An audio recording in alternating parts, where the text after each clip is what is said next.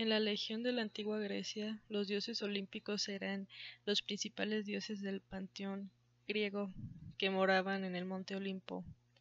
A ellos les fueron consagrados tanto templos como festividades cívicas, actividades artísticas y deportivas, siendo considerados los más importantes dentro del amplio conjunto de las deidades de la mitología griega.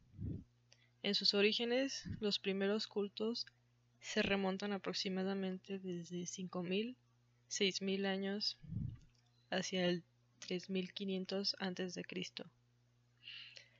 El culto a las deidades de la antigua Grecia permanece vigente en el helenismo,